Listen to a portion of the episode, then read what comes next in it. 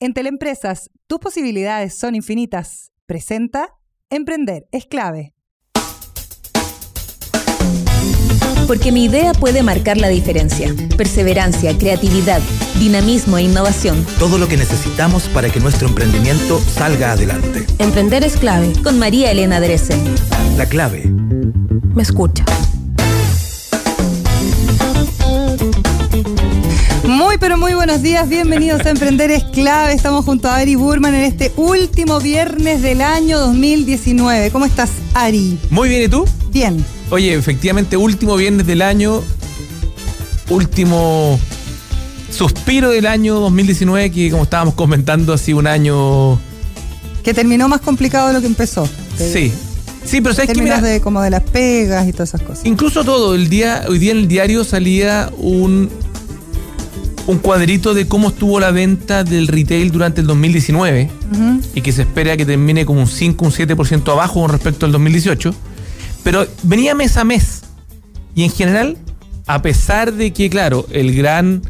eh, la gran caída es octubre, noviembre y diciembre, los otros nueve meses tampoco fueron buenos.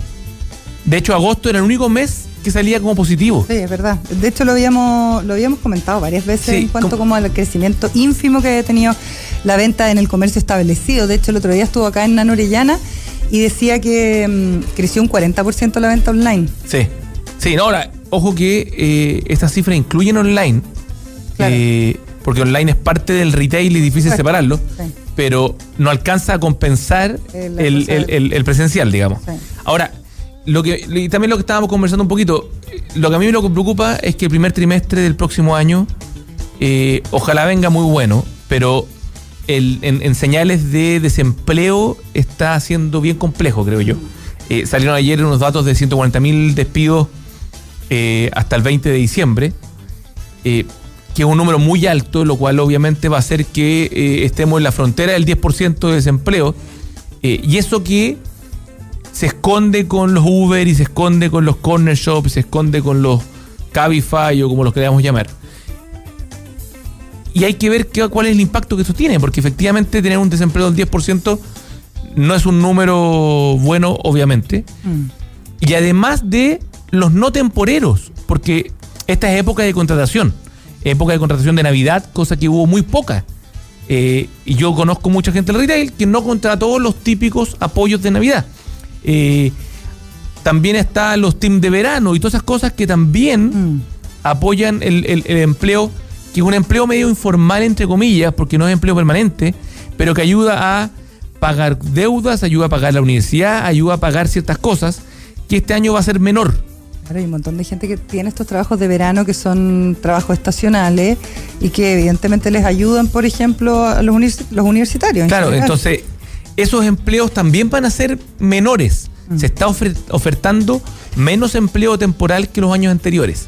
Entonces, por un lado tenemos el, el desempleo que decía que la construcción se llevó el 50% de, del desempleo. Sí, ojo, que ahora viene el desempleo del retail. Claro. Porque cuando viene la temporada de Navidad, nadie iba a despedir gente, po, porque viene la, la época fuerte. Claro. Eh, y lo que se hizo fue no contratar eh, los apoyos de Navidad.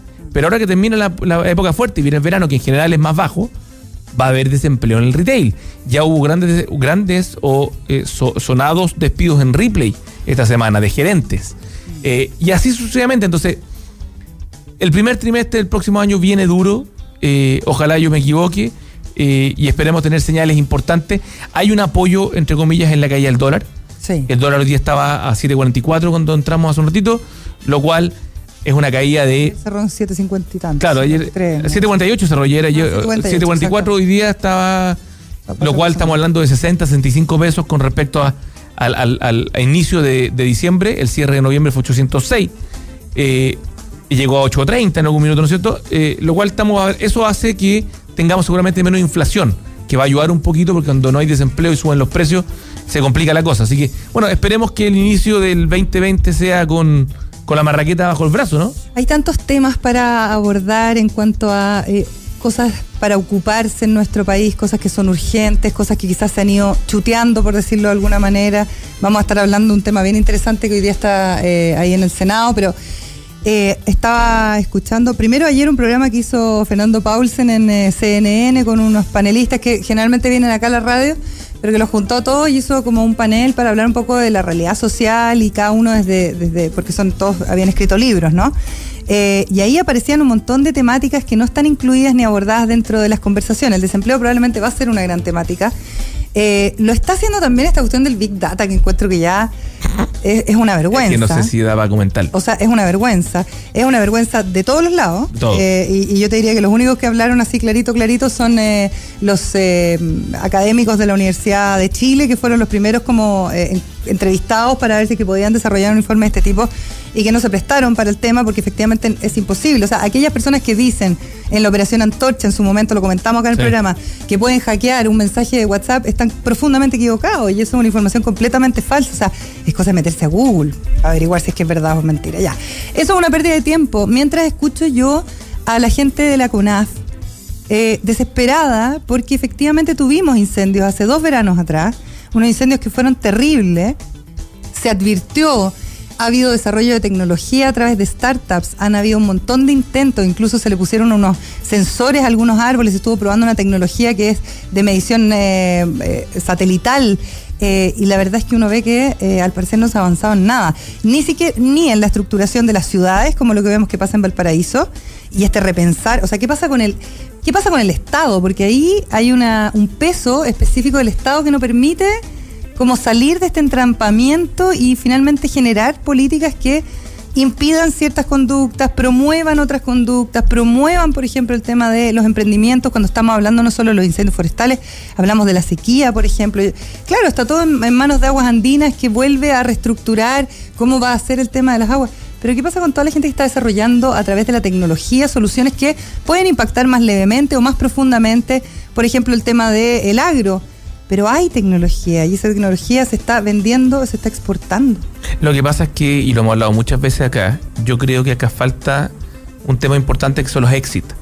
Y los exits me refiero claramente, y lo, hemos repetido, a que cuando un emprendedor tiene una idea genial, eh, cómo lograr vender ese emprendimiento. Entonces, desde Chile hoy día no están dadas las condiciones, y nada que ver con la crisis, esto es mucho anterior, eh, no están dadas las condiciones porque no hay no hay una banca privada o no hay fondos de inversiones de riesgos reales para poder los exit. Eh, y entonces, ¿qué pasa? Que estamos perdiendo talento que a lo mejor se está yendo a Silicon Valley, a Tel Aviv, o a Corea, o a Singapur, no tengo menor idea. Lo están vendiendo Colombia. Eh, si no están entonces, lejos. claro, entonces, exactamente, de hecho, eh, los éxitos en Colombia están siendo mucho más fuertes y, los, eh, y, en Colombia, y en México también. Ayer leí que los éxitos en Israel este año fueron un 100% más altos que los del año anterior y llegaron a un número que eran como 70 mil millones de dólares. Entonces, en Chile perdemos talento y hoy día creo que es un tema súper importante porque hay poco apoyo al talento chileno. O Hay poco Corfo apoyo. hace lo que puede con lo que tiene, pero hay que decir que en situaciones de crisis como esta, chuta que tenemos una buena oportunidad para mirar a los que no hemos mirado nunca. Porque si vamos a seguir mirando a los que hemos mirado siempre, no vamos a salir de esta crisis. Es una crisis única, eh, global, eh, apalancada por la tecnología. Y la verdad es que eh, todo el mundo está como paralizado, pero tienden a volver a buscar en la estructura anterior una solución para algo que no es como las crisis anteriores. Puede tener factores en común, puede tener factores como la violencia, que probablemente son parte de todas las crisis, pero me llama la atención de que se pierda tiempo y dinero probablemente, aunque digan que no, en un informe que habla de los tuiteos y de las cuentas bot, en vez de estar mirando realmente a la gente que está generando soluciones concretas a nivel social, a nivel medioambiental, o sea, hay un montón de gente, es cosa de que la moneda o el Estado o el Ministerio, no tengo idea, de, de- de Hacienda, agarre todo lo que tiene Corfo y eche un vistazo a ver qué es lo que hay, qué, y qué se puede Es que, desarrollar ahí, ¿sabes lo qué se? Que puede generar volvemos, ahí. volvemos a la larga todo un tema de recursos, ¿ah? porque cuando hablamos del el gasto del Estado chileno, y no hablo del gobierno, hablo del Estado, es enorme. O sea, un datito, 300 millones de pesos se gastaron en la encuesta municipal de la semana antepasada. 300 millones de pesos, eh, está bien, para una encuesta que puede ser útil o no útil, yo no, no quiero discutirlo. Pero la pregunta es que si la rentabilidad de esos 300 millones de pesos está en la encuesta. Esa es la pregunta. Después, 200 millones de pesos se gastaron, parece, en campaña de publicidad del gobierno. Entonces, ¿los gastos están siendo, o los recursos están siendo bien utilizados? Esa es la pregunta. Entonces, si queremos apoyar al emprendedor, queremos apoyar a un país que salga adelante, eh, las partidas presupuestarias son las que tenemos dudas. A lo mejor el nivel de gasto del gobierno, del Estado, es. ¿Se están usando bien esos recursos? Tenemos un dinosaurio enorme que se mueve a una velocidad mínima. Entonces, ¿cómo usamos esos, esos recursos? Ahora, una patita con respecto al incendio, eh, y no es defender al país ni mucho menos, pero California y Australia este, No, este sí. año tuvieron los incendios más terribles de la- de la- del siglo. Sí. Eh, si es que yo no me equivoco, de la década por último. Y esto, por supuesto, Eh, está eh, ligado a la, a la al calentamiento. Sí, por supuesto. Pero aún así, hay que hacer cosas, promover emprendimiento y, y despertemos una vez por todas. La verdad que estamos como en un letargo Total. de dormidos. eh, escuchamos al presidente y lo que escuchamos, la verdad es que da lo mismo lo que diga, nadie le cree. Eh, Además está en- de derecha a izquierda, del centro, del medio, ya, ya exactamente lo mismo. O sea, enfranca- enfrascados en una discusión añeja. Y que en verdad da lo mismo. O sea, por eso es añeja. Y que, ¿cuál? Miremos un poquito hacia adelante, dejemos mirar hacia atrás. ¿Cómo nos desarrollamos? ¿Cómo? Claro. le damos oportunidades a la gente más joven? ¿Cómo damos oportunidades de nueva empleabilidad? Dejemos de hacer dibujitos de viejos pascueros presos y, Sí. y diputados matando al presidente, por favor, ¿qué es eso? Eh, yo, yo creo que a la no sé larga. cómo- yo no sé cómo esa gente la eligen todavía. Yo no, yo no sé si la maquinaria está demasiado bien. No, no, yo creo que eso tiene, eso tiene que ser un. O sea, debiera ser un- es una. Es una falta de ética y qué sé yo, pero yo creo que hoy día, más que mirar para atrás, y, a lo mejor yo, yo, yo llegué cansado y te dije que estaba cansado. Yo creo que hoy día, más que mirar el 2019, tenemos que mirar el 2020 y a lo mejor mirar el 2020 supuesto. hacia adelante, con optimismo, con ganas, con buscar soluciones, no seguir buscando cuáles son los problemas. Eh, ¿Qué es el problema? po? Y, al, y al final nuestros talentos se van. Porque Esa- el talento lo que es el tenemos. tema. Yo estuve en FISA animando y tú veías uno y otro y otro y otro emprendedor social y todo el mundo haciendo cosas, abarcando cosas diferentes. Todo el mundo trabajando hace muchos años y no solamente las organizaciones solidarias, sino emprendimientos, startups, ocupándose de los problemas, ocupándose, no preocupándose. exactamente.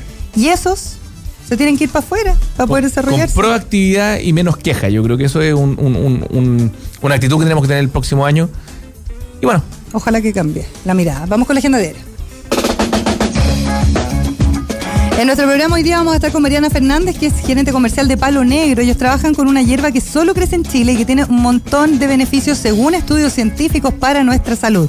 Ya les vamos a contar más de esto. Y también va a estar Marcos Morales, que es director jurídico de Clark eh, Mode Chile, para hablar de la modificación más relevante que se ha hecho a la ley de propiedad intelectual. Qué importante a raíz de esto mismo que estamos hablando. ¿ah? Muchas veces los emprendedores no saben cuáles son los caminos que tienen que seguir y cuáles son las condiciones que ofrece la propiedad intelectual eh, respecto, por ejemplo, a una innovación.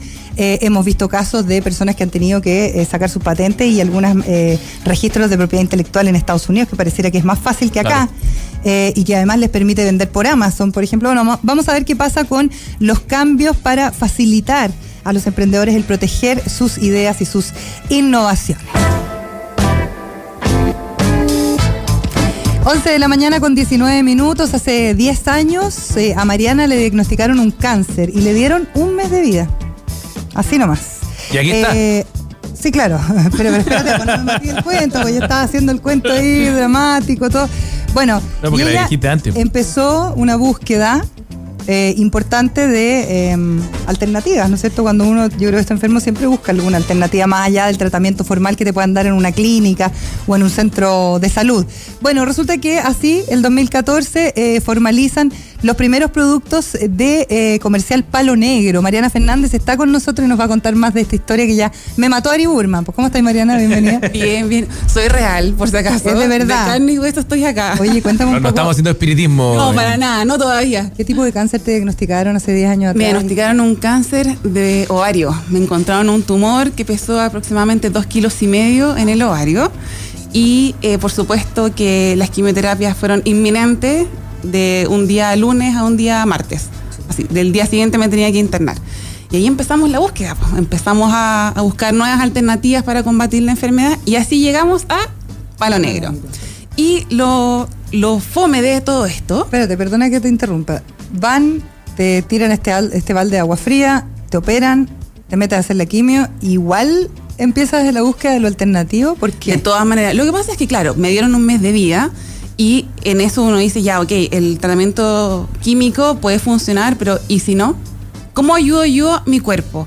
Yo estaba devastada con las quimioterapias, de verdad. O sea, de partida es un tratamiento súper caro. Hace 10 años con más efectos. Hace 10 años, o sea, mal, pésimo. Yo tenía la experiencia antes de haber visto eh, una, una chiquilla muy cercana que había fallecido después de un largo tratamiento y la verdad es que yo no estaba dispuesta a todo eso.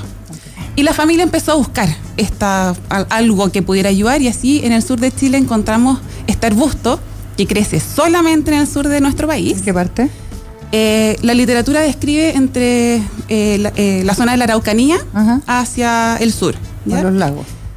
Claro. Ponía los lagos. Más ahí. o menos. Eh, los ríos, los lagos. Ok. Y nosotros lo encontramos en Panguipulli. Ah, perfecto. Y nos establecimos en la ciudad de los lagos, región de los ríos. Perfecto. Así que un saludo para ellos.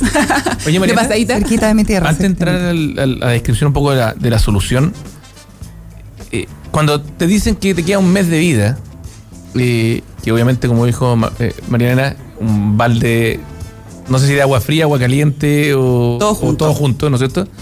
Eh, Además, muy joven, ¿qué edad tenía ahí? Yo tenía 22 años. Súper claro, o sea, Yo te digo al tiro, yo como que no caché mucho en realidad. Yo creo que nunca me di cuenta de la gravedad del diagnóstico, porque me dijeron, te tienes que operar, ok, me opero. Te tienes que hacer la quimioterapia ahora, ok, me hago la quimioterapia ahora. No había mucha opción. Por supuesto, pero cuando uno. Lo- a lo que voy yo que cuando uno dice, no sé, tengo seis meses de vida, tengo un año de vida, eh, es como tiempo. Un mes, eh, uno, no sé, me imagino que nadie está preparado y, que no, no nos pase, digamos, pero uno como que tiende, no sé, a, a empezar a ordenar las cosas, a despedirse, como que un mes es como, es como mañana. Sí. Entonces, el, el hecho de empezar a buscar una solución, yo no digo que uno deje de, de, de- de pelear el cáncer, pero un mes como, bueno, estoy No hay nada sonado, no hay nada más que hacer, ¿no es cierto? Exactamente. ¿Dónde, ¿Dónde viene un poco el valor, ya sea familiar, eh, tuyo personal, de decir también, es un mes, pero capaz que no sea un mes, pues capaz que sean dos, capaz que sean tres? Porque insisto, un mes como, chao, chao, muchas gracias. Sí, mira, la verdad es que la historia de cáncer en la familia es bastante larga. Eh, justo cuando a mí me diagnosticaron, seis meses antes habían diagnosticado a mi tío, que éramos prácticamente uña y mugre, nos tratamos en el mismo lugar, entonces era súper chistoso porque yo estaba en una habitación y eh, al final del pasillo estaba mi tío. Muchas veces nos tocó estar internados juntos. Entonces él tenía una postura frente a la vida que eh, era profesor universitario y decía, yo estoy peleando por los cabros que están estudiando hoy día, para que ellos puedan salir adelante, para que puedan aportar a nuestro país. Y la verdad es que con ese ejemplo, que él también tenía un diagnóstico tan paupérrimo como el mío, uno se agarra de ahí y dice, ok, si lo que me queda es un mes, que me recuerden feliz, contenta y tratando de aportar algo positivo. O sea que lo interesante es destacar la actitud porque para emprender esa actitud es muy útil. De todas maneras. Oye, tengo otra, otra pregunta relacionada antes que vayamos directo a Palo Negro. Eh, porque generalmente cuando, o por lo menos lo que le ha pasado a mi mamá, mi mamá ya va en el tercer cáncer, y este es, es como bien fuerte, es como tú no puedes estar tomando, o al menos te dicen que no deberías estar tomando cosas alternativas si es que te vas a hacer un tratamiento de quimioterapia, ponte tú. ya, a mí me pasó eso. Ya, cuéntame Ya. un poco de eso. Eh, cuando nosotros, o sea, cuando mi hermano llega con este palo negro famoso, eh, la única manera de poder conseguirlo en ese entonces, hace 10 años atrás, era en la feria fluvial de Valdivia, que había una señora que vendía los palitos, las ramitas, o ir uno mismo a cosechar esto a la montaña. Es un arbusto de montaña. Es un arbusto, claro, que crece en la montaña, eh, con sol, con mucha agua. Por eso es que se da eh, El en el sur. Y cada vez va a ser más en el sur. Y de hecho, ahora prácticamente se encuentra en una zona súper acotada que es como más o menos Puerto sí, lo- eh, los lagos Puerto Varas, más o menos por ahí. Ya. Pero ya hacia las Araucanías casi no se encuentra. El cuento es que eh, llega con estas ramitas y el médico le dice, ya, bacán, perfecto, tiene estudio científico, todo lo que tú quieras. Pero ¿de dónde salió esa ramita? ¿Tú la cultivaste? Eh, no. Entonces, ¿cómo me aseguras tú que fue regada con agua que estuviera limpia, que no Claro, pasó que ningún Al final el tema del laboratorio y... Había un cuento de seguridad médica. alimentaria bastante importante. Sí, que porque yo creo que está apalancada por la plata que se mueve en los laboratorios también. Sí, pero también tenía mucha razón en el sentido de que no había seguridad claro. alimentaria. Mm. Entonces, en el fondo, yo me iba a tomar esto que me iba a hacer súper bien según el estudio científico, pero me podía morir porque tenía, no sé, una bacteria, tenía un bicho, tenía, no sé, había pasado por Claro, el químico del vecino. Muy baja, ¿cachai? claro, ya. Entonces, claro, en el fondo, una persona inmunosuprimida Claro. se Obvio. come una lechuga hidropónica que creció en la casa y todo lo demás, pero que justo le tocó la mala suerte, que estaba contaminada porque la señora echó right y perdiste. Claro. Entonces, Había una preocupación relativamente honesta. Claro, en el fondo esa es la, la mayor preocupación de, era la mayor preocupación del médico que me trató. Ya, ¿y qué pasó después? Bueno, De esa- después, de esa duda que plantea el médico, ¿por qué llegamos a este emprendimiento? después dijimos, ok, esto es súper bueno, es chileno, crece en el sur de Chile, o sea, de verdad que tiene muchos estudios científicos, la gente eh, allá en el sur habla de personas que se han sanado solamente con palo negro. ¿Y por qué no lo podemos tomar? ¿Por qué no hacemos una plantación que sea controlada, libre de agroquímicos, que esté, que sea como debe ser, con resolución sanitaria, etcétera, etcétera? Y así empezamos a eh, probar de eh, hacer una plantación. Después de mucho tiempo, eh, con pequeños laboratorios en la cocina de la casa de mi hermano, logramos reproducir la planta, la logramos poner a piso, hicimos las primeras plantaciones y salió al mundo nuestros productos de palo negro. Perfecto. Y estos productos de palo negro, tú dices, tiene varios estudios científicos, esos estudios científicos son nacionales, son chilenos, se han hecho en la Universidad Austral. ¿Dónde, ¿De dónde emanan esos? Mira, son chilenos, la gran mayoría son todos chilenos, eh, de la Universidad Austral, de la Universidad Andrés Bello también acá en Santiago. Eh, y ahora último ha salido de una universidad china, publicado en revista norteamericana.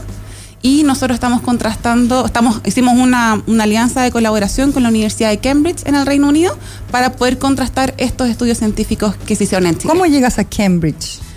Con mucho trabajo, con el apoyo también de, de, bueno, de Corfo, de ProChile, las mismas universidades. Ya, perfecto. Hemos movido harto el piso para que No, y la nos- idea nos es que tomen en Cambridge, cuenta. y Cambridge va a sacar un estudio de las propiedades del palo negro. Sí, quiere contrastar las propiedades que tiene para el cáncer eh, con nuestra materia prima. Ok. Oye, eh, Mariana, estamos conversando con Mariana Fernández, gerente comercial de Palo Negro. Tienes tres formatos distintos. Eh, eh, me imagino que ustedes tienen su propia plantación, como tú lo decías. O sea, ya esto ya está en un ambiente controlado, ya no se puede decir, oye, no sabemos lo que tiene la, la planta. Eh, cuéntame un poco cuáles son las propiedades que tiene y en cada uno de los formatos si van variando o no. Mira, básicamente eh, los dos formatos de infusión son lo mismo. Lo único que cambia es la presentación. Uno viene a granel para preparar el litro diario que se tiene que tomar y el otro eh, viene en bolsitas de papel filtrante que viene la porción de una taza. ¿ya? La idea es que uno se tome entre 3 y 4 tazas al día. Ok. Y el tercer formato que está por acá, que es el frasquito de cápsulas, Yo ya me tomé una. que ya se toma por supuesto muy bien. Desde hoy en adelante, tres cápsulas diarias. Tres diarias, ¿ya? Exactamente. Ok. Es un suplemento alimenticio que viene, las cápsulas de palo negro, por supuesto, enriquecidas con vitamina C y vitamina E, que son antioxidantes. Ya, ¿y eso qué es lo que me va a generar físicamente según estos estudios? Mira, los Está estudios los científicos estudios. hablan sobre eh, prevención y combatir enfermedades como diabetes, colesterol, hígado graso, cáncer, básicamente. Y además es antiinflamatorio, así es que todos los deportistas, las personas que tienen enfermedades con procesos inflamatorios importantes, también se pueden ver beneficiados con palo negro. Ya. La, la pregunta ahí sería, ¿por qué no tomarlo? La verdad es que yo no encuentro hasta el día de hoy ninguna eh, razón para no tomarlo. La única que yo po- podría decirte es que si tú tienes un tratamiento inmunosupresor, no tomes palo negro. ¿Por qué? Porque esta plantita eh, estimula aproximadamente siete veces el sistema inmune. Entonces, como te estimula el sistema inmune y O sea, tú estás con un, Bueno, está con ahí, un tratamiento claro. inmunosupresor, suprimiéndola, claro, exactamente, la- es como un poco contradictorio. Ah, y esto te, te va subiendo las defensas. Así es. O sea, también puede ser un buen complemento para una quimio, por ejemplo. Así es. De todas maneras, para una quimio, Que la quimio lo que hace finalmente es que te mata células buenas y malas, así es. eh, combatiendo las malas. Claro. Pero finalmente las buenas Así es. también. Mira, eh, la Leptocarpa regularis es el nombre científico de esta planta. ¿ya? Ok. Es súper importante destacarlo porque no todo lo que se vende como palo negro es efectivamente palo negro, Leptocarpa regularis. ¿ya? Leptocarpa regularis. Ribularis. Ribularis. ¿Lo repetiste fácil? Leptocarpa regularis. Sí, no, Qué mujer más inteligente. ¿eh? Es que te- estoy tomando palo negro. Ya me Estudio, Sí, estudio. estoy dando, dando clarita, ¿ya? Bueno, no, yo lo leí, de hecho, no, no, no. no. Ah, pero ¿Ya? es que aquí dice, debajo de palo negro dice Sí. Leptocarpa regularis. ¿Ya? Bueno, el asunto es que la leptocarpa regularis tiene una molécula que se llama leptocarpina. Ah, nos fuimos en una onda muy científica. Ya. Pero esta molécula lo que hace es eh, a- eh, ir directamente al ADN de las células cancerígenas. Ok. Y lo que hace es debilitarlas lo suficiente para que se autodestruyan, que en el fondo es el camino normal de una célula, o para que agarre la quimioterapia, la junte con la célula y la quimioterapia sea más efectiva. Ah. Por lo tanto, el tratamiento es más efectivo y los efectos secundarios son, se van disminuyendo de manera Eso es importante. como lo más molesto para una persona que está haciendo Así quimio. es. Mariana, eh, ¿qué eres tú de profesión? Soy fonoaudióloga. Ah, ya, pero algo tiene que ver con la salud. Sí, por ahí pasó algo de salud. Y esto- todo esto que sabes, todos estos nombres científicos y todo lo que has ido averiguando, ¿ha sido a partir del emprendimiento? A partir del emprendimiento. ¿Cuánto tiempo te demoraste en mejorarte el cáncer? Eh, bueno, ya son cinco años, obviamente, de exámenes. que Son tú tienes 10 que- años. Yo acabo de pasar la barrera de los 10 años en este octubre, así que me siento muy feliz eh, de, de saber que no voy a reincidir en este tipo de cáncer. Eh, pero el tratamiento como tal estuve seis meses con quimioterapia y, y- y con exámenes constantes. Oye, ¿y tomabas palo negro? Tomé palo negro una vez que me dieron el alta clínica, porque no teníamos una plantación establecida. Entonces una vez que me dijeron, me dieron el alta clínica y me dijeron, mira, tú ahora sí puedes empezar a comer lechuga, que para mí era lo máximo, lechuga y una comida rápida, que no voy a decir el nombre. Eh, ahí yo empecé a tomar palo negro. Ah. Y claro, ahí se vio la curva súper importante. la comida rápida. De todas maneras, po, de todas maneras. Aparte que es digestivo, entonces como que también era, pero cae como, como cajón. Ah, qué buena. Oye, ¿y, y cuáles son los siguientes pasos? Porque ustedes tienen marca Chile, eh, me imagino que quieren exportar. Esto se vende en todo Chile. ¿Cómo lo encontramos, además? Mira, se vende en todo Chile eh, en una de las cadenas de farmacias más importantes, no sé si puedo decir el nombre. Sí, dígala. ¿no? Farmacias Cruz Verde, ¿Ya? Farmacias Hahnemann, Perfecto. centros especializados como All Nutrition y eh, pequeñas, pequeños locales dependiendo de cada ciudad. Nosotros estamos eh, en todo Chile. Y si las personas lo quieren comprar en el extranjero, pueden comprar a través de nuestra página web, palonegrochile.cl o a través de Amazon en Estados Unidos. Ah, ya, o sea, tienen un montón de canales de venta. Sí, la idea es que esto llegue a todo, Para todo el vender en mundo. Amazon en Estados Unidos tiene que estar aprobado por la FDA, No necesariamente. porque no es considerado medicamento. No es considerado medicamento y eh, dentro de la descripción de la tabla nutricional no tiene los valores específicos como nutritivos que ellos consideran para eh, etiquetarlo como alimento. Perfecto.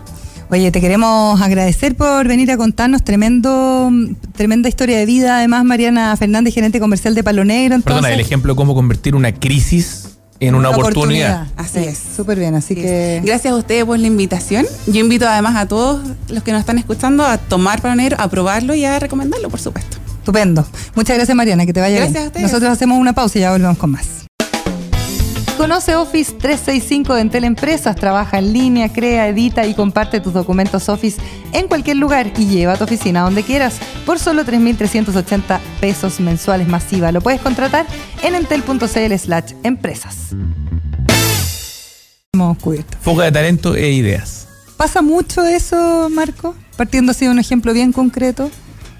Sí, claro, lo que tú comentas eh, eh, no, es de, común ocurrencia, porque nosotros tenemos un sistema, cada país tiene sus propios sistemas de registro y de análisis de requisitos establecidos por ley.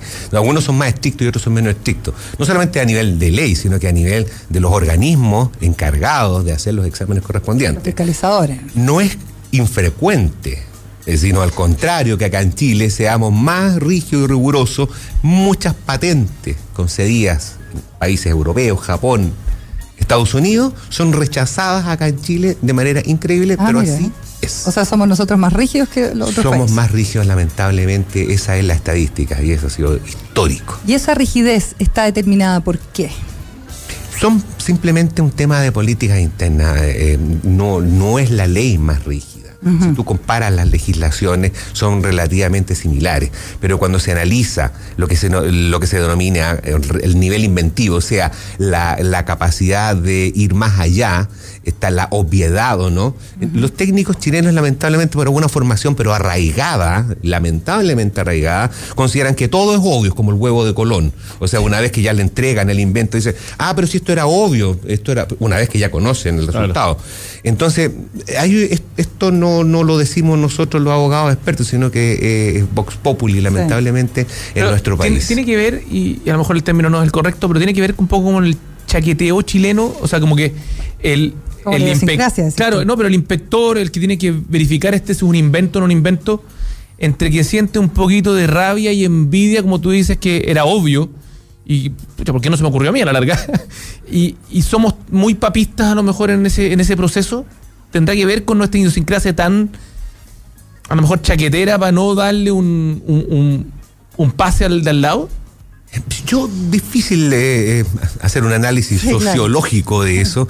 Eh, te, le puedo comentar simplemente lo que es la, la experiencia, pero quizás pueda haber algo de lo que tú puedas vislumbrar, porque en materia de lo que es registro de marca, sucede algo análogo. Ah, Sí, ¿sí? claro. O sea, muchas marcas que están eh, registradas, Afuera. vigentes en otros países, eh, en Chile son rechazadas. Eh, eh, y le- con cortapisas aquí, cortapisas por allá. Entonces, son cuestiones que a uno le cuesta Entender. le cuesta mucho entender que por qué pasa eso en Chile. Y estoy, soy un convencido que esto no es un tema normativo, sino que es un tema de las autoridades, eh, quienes dictan eh, los lineamientos en, en ese sentido. Eh, para preguntarte un poquito lo que pasa con esta ley, hay una ley corta que está modificando finalmente la ley de propiedad intelectual y que lo que busca precisamente es poder eh, proteger, estos intangibles, estas buenas ideas.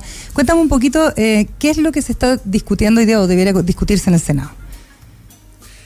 Bueno, lo que se le denomina ley corta eh, viene a ser simplemente un- el rescate de un proyecto de ley que lleva bastantes años, que se presentó en el Congreso, que no avanzó nada y que pretendía modificar completamente, sustituir la actual ley de propiedad industrial. Y cuando hablo de propiedad industrial me refiero a lo que protege las marcas, las patentes, básicamente. También las indicaciones geográficas y denominaciones de origen y otras categorías y pretendía sustituir integralmente esta ley, pero quedó ahí porque tenía, eh, era, mucho. Entonces, lo que determinó hace un par de años atrás eh, el gobierno, a través del Instituto Nacional de Propiedad Industrial, que es el organismo eh, competente en estas materias, fue rescatar algunas normas, las que podían tener un impacto más inmediato en la economía, y eh, rescatar estas normas y formar este pequeño proyectito que se le llamó el proyecto de ley corta, que está bastante avanzado. O sea, fue aprobado ya en la Cámara de Diputados, está, eh, eh, pasó por las dos comisiones pertinentes en el Senado, que son la Comisión de Hacienda la Comisión de Economía, y ya está a puertas ya de ser aprobado.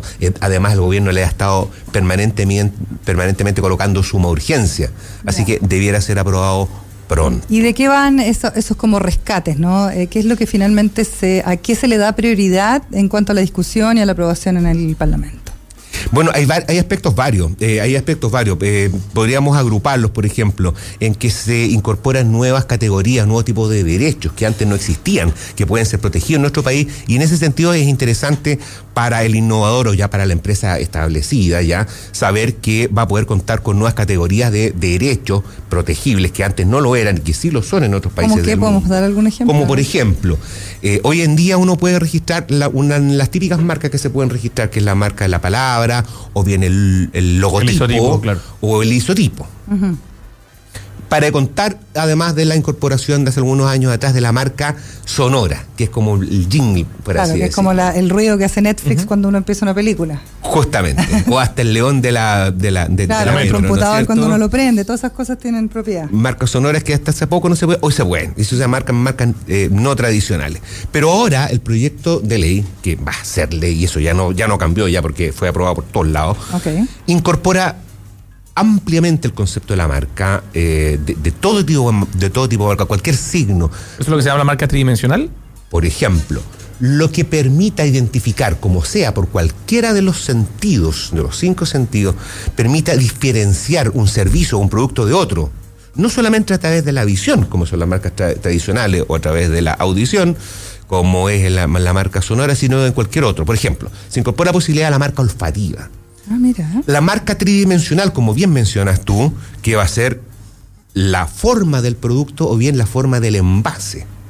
En la medida que tenga una cierta característica de novedad y no sea funcional, Claro. va a poder ser registrado como marca, lo, cosa que hoy no se puede. Touch and feeling también, ¿no? El Lo tacto. mismo justamente la- lo que es el concepto de la marca táctil, por el sentido del tacto, y también las marcas en movimiento, como los hologramas, por ejemplo, o ciertas figuritas en movimiento como banner o cosas similares, que hoy en día son una novedad y son casi de futuristas. En otros países, especialmente en Europa, se puede registrar.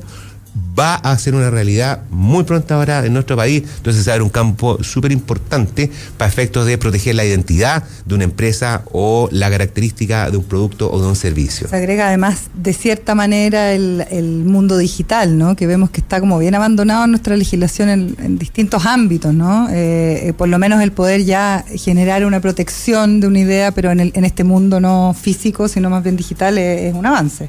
Así es, así es. Y para allá va todo el tema, no solamente la, de la marca sonora en su momento, sino que hoy en día todo lo que comentábamos recién de las figuras en movimiento, eh, eh, los hologramas. Claro, pero perdón, pero cuando uno registra una marca muchas veces te piden, cosa que es curioso, eh, demostrar el uso de esta.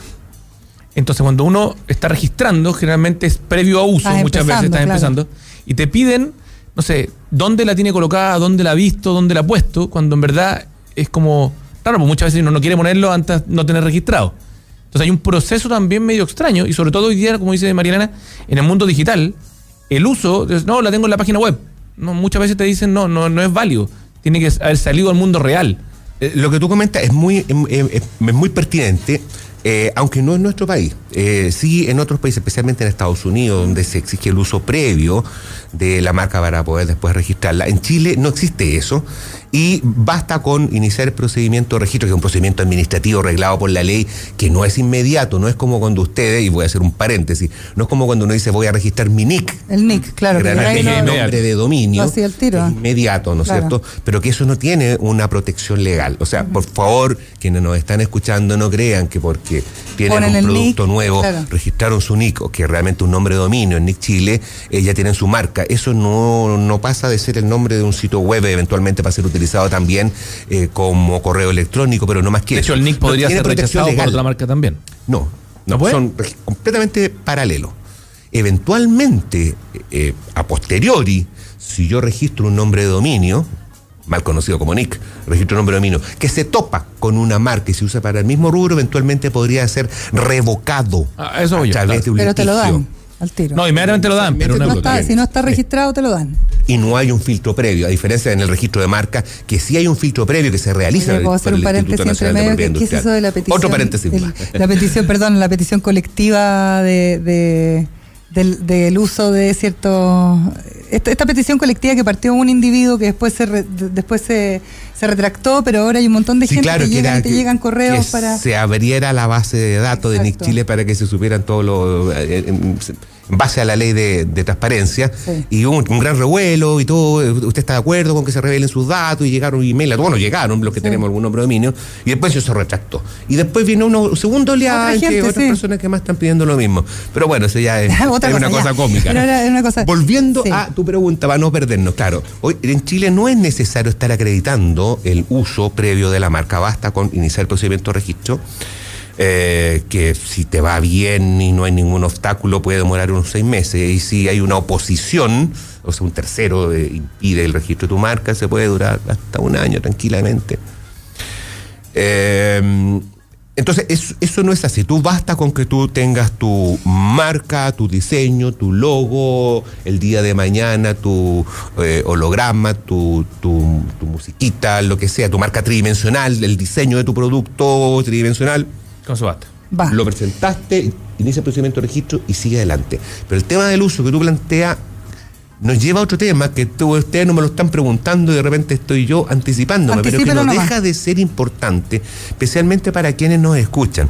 Porque estamos acostumbrados en nuestro país que somos una isla a nivel mundial en donde se pueden registrar las marcas sin necesidad de usarla posteriormente.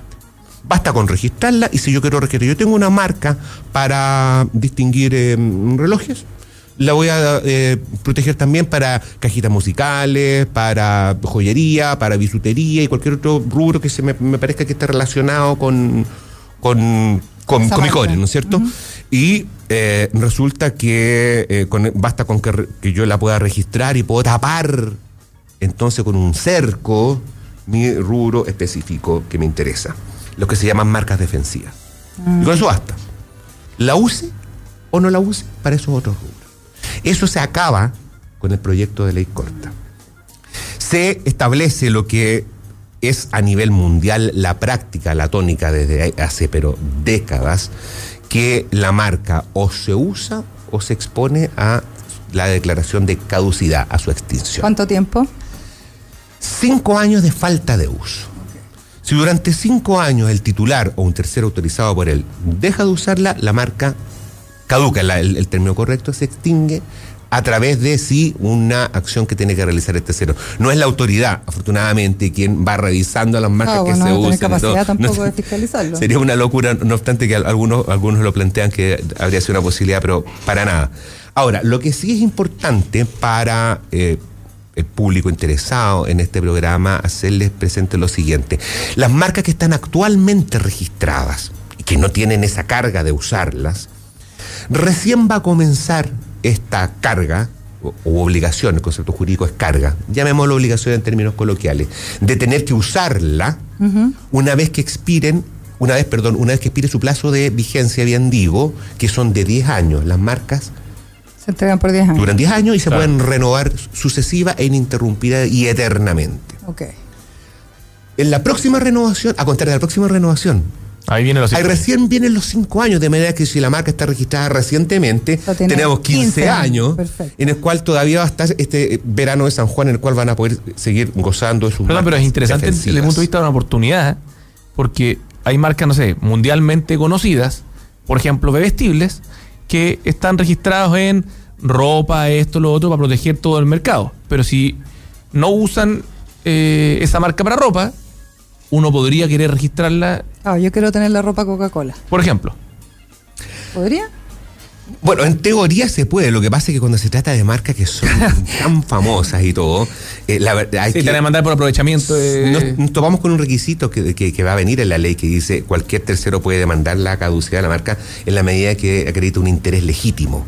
Y, y si estamos hablando de una marca como la Coca-Cola, es difícilmente alguien dice, oye, lo suyo no es legítimo, usted, legítimo, usted se quiere colgar. de- pero estamos marca. hablando de marcas más, más, más normales, por así Estamos decirlo. conversando con el abogado senior de Clark Mod Chile, Marcos Morales, sobre eh, la ley de propiedad intelectual. Hay otro punto interesante que tiene que ver con, ah, más allá de las limitaciones del derecho del uso de la marca, si es que no se está utilizando de, de tener la marca, eh, ¿qué pasa con las marcas colectivas?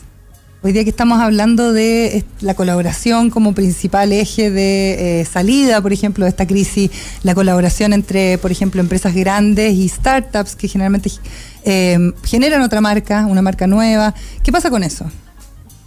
Bueno, en el caso de las marcas colectivas, eh, vienen contempladas en este proyecto de ley corta, pero en rigor, para ser serio y no crear falsas expectativas, no va a cambiar la situación Tanto, actual. ya. Porque hoy en día ya están reguladas a través de circulares de INAPI y eh, se eh, protegen hoy en día marcas colectivas, que son aquellas que puede solicitar una determinada persona, pero que beneficia a un grupo de productores, por eso, aunque solamente uno haga todo el trámite y toda la Claro, pega, exacto. el- el- todo ese grupo se va a beneficiar. Simplemente lo que hoy en día existe a nivel de circular, que no es muy riguroso, viene a traspasarse A la a, a la ley. Entonces, en ese sentido no van a haber grandes cambios. Yo no lo mencionaría como un, como un tema Cambio relevante, importante. interesante, que puede interesar a, a los emprendedores, como sí otras materias. Como por ejemplo la falsificación. Por ejemplo, muy bien, muy, muy, muy bien, gracias por la pregunta, porque, mire, precisamente, eh, hoy en día se sanciona el delito de uso de la- una marca igual o similar a otra, se sanciona como delito, pero con unas penas que llegan a risa, porque es- se- la, la pena es una multa. Eh, y una multa que más encima es a beneficio fiscal, o sea, ni siquiera le llega al, al Al perjudicado claro. que va desde un millón a 50 millones, ¿eh? depende del grado del- del- de la infracción. Eh, con la modificación legal que se nos viene, se establece el delito de falsificación de marca, donde hay efectivamente, se, se fabrica y se vende un producto que está tratando de hacerse pasar por un original, lo que se denomina efectivamente la falsificación de marca. Y no solamente el uso de una marca es similar o igual a otra, que a veces puede no ser exactamente la misma, sino parecida. Aquí estamos hablando de la falsificación propiamente tal, con una pena privativa de libertad, cosa que no existe hasta Ah, este momento en Chile. Aquí hay Claro. algo nuevo. Había una ley que, diferenciaba cuando era, la- era importación de un producto o te pillaban en la calle con el producto, ¿no es cierto? La importación era considerado contrabando y, y, el, y la otra era falsificación, pero que efectivamente la falsificación tenía solamente pena de que te sacaban los productos y de multa. Y una multa, Claro. justamente. Pero la, la importación sí era considerado contrabando. Que Claro, porque es distinto, estamos, Claro. estamos hablando de otra cosa. Aunque fuera el mismo producto, digo yo. Aunque fuera el mismo producto, Claro. porque, pero porque la- la- el, el delito, la- lo- lo- el bien jurídico protegido adicionalmente en su momento era otro.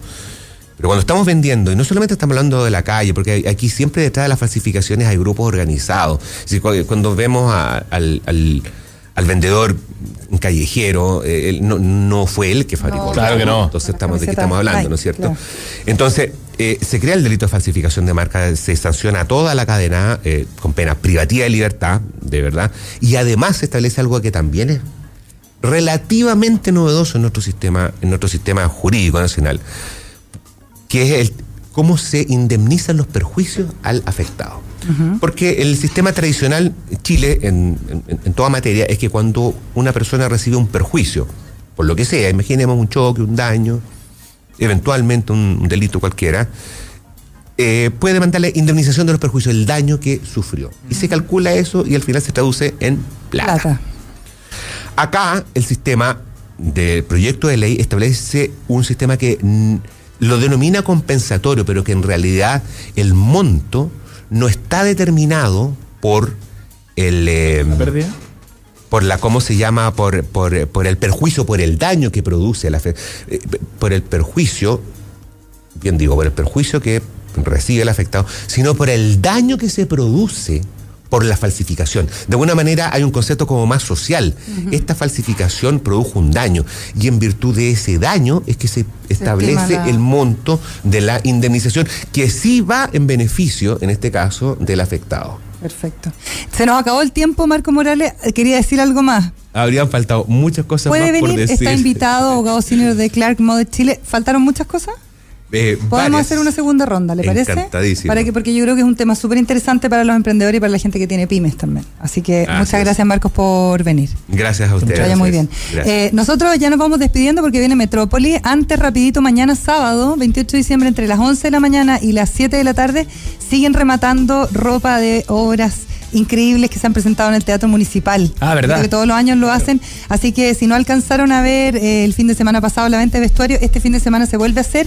Hay vestuario de, por ejemplo, Hansel y Gretel, Carmen, Cosi fan tutte, La Bohème, Otelo, así que está muy bonito. Por último, ¿ah? Qué buen italiano. Sí, sí, una cosa impresionante. Oye, eh, así que si quieren, por último, es que para ir a mirar. Último de sapo, es claro, que entretenido. Es súper bonito, súper, súper bonito. Yo fui una vez y la verdad es que es extraordinario lo que una vez ahí en el Teatro Municipal. Fue un capítulo más de Emprender es clave. Entrevistas, datos, actualidad, experiencias y mucho más. De lunes a viernes de 11 a 12 con María Elena Drese.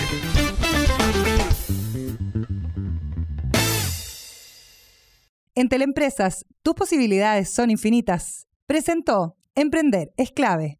Si ya aplicaste todos los tutoriales de negocios y finanzas y aún no consigues aumentar tus ventas, es hora de que reinventes tu negocio. Conoce Sales Manager y aumenta tus ventas con este CRM para pymes por solo 9,990 pesos. Contrátalo en entel.cl slash empresas. Entel Empresas, tus posibilidades son infinitas.